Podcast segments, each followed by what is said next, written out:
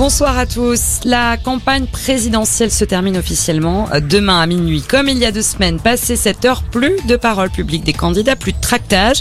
Il reste donc un peu plus de 24 heures à Marine Le Pen et Emmanuel Macron pour convaincre. Les derniers sondages donnent un net avantage aux candidats de LREM, un écart difficilement rattrapable pour Eddie Vautrin du Maine, directeur des études à l'Institut Cantar Public France. Tout est toujours possible, bien entendu.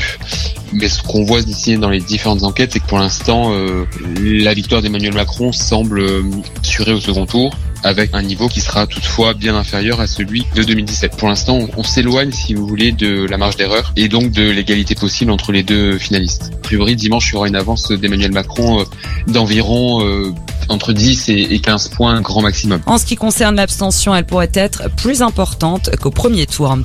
Et en attendant, après l'affrontement médiatique, retour sur le terrain pour les deux candidats à la présidentielle. Emmanuel Macron est en Seine-Saint-Denis aujourd'hui, un déplacement consacré à la problématique des logements insalubres et de la rénovation urbaine. De son côté, Marine Le Pen retrouve son fief dans les Hauts-de-France. La candidate du Rassemblement national était dans la Somme. Elle est maintenant attendue dans le Pas-de-Calais pour un meeting à Arras. Six mois après l'accident mortel de TER à Cibourg, l'enquête pour homicide involontaire classée sans suite, c'est le parquet de Bayonne qui l'indique. Le 12 octobre dernier, trois migrants algériens avaient perdu la vie, écrasés par le passage d'un TER alors qu'ils dormaient sur les voies ferrées, euh, peu de temps après avoir franchi illégalement la frontière espagnole.